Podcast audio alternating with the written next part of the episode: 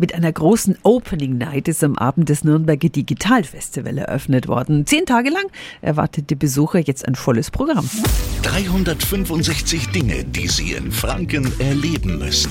Und heuer wird auch noch Jubiläum gefeiert. Das Nürnberger Digital Festival gibt's nämlich jetzt schon zum zehnten Mal. Organisator ist Ingo Di Bella.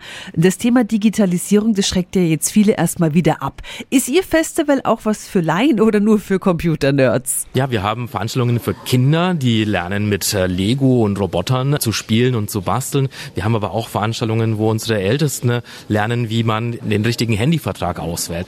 Man kann sich wirklich mit dem Thema Digitalisierung ganz frisch auseinandersetzen, um zu verstehen, wie wirkt sich das auf mein Leben aus und wie kann ich das zu meinem Vorteil nutzen. Übermorgen ist auch der Hate Slam wieder im Programm. Da erfährt das Publikum, was sich Journalisten heutzutage alles gefallen lassen müssen, weil die Kritik halt immer krasser wird. Wie kommt's? Man traut sich in der Anonymität im Netz Sachen zu sagen oder zu schreiben, die man niemals machen würde, wenn man sich gegenüberstehen würde in echt. Und das einfach mal sichtbar zu machen, das vorzulesen, in den meisten Fällen auch sogar von den Menschen, die diese Nachrichten persönlich bekommen haben. Das ist das, was in diesem Hate Slam passiert. Ja, der Hate Slam beginnt übermorgen um 19 Uhr im Museum für Kommunikation. Der Eintritt ist frei.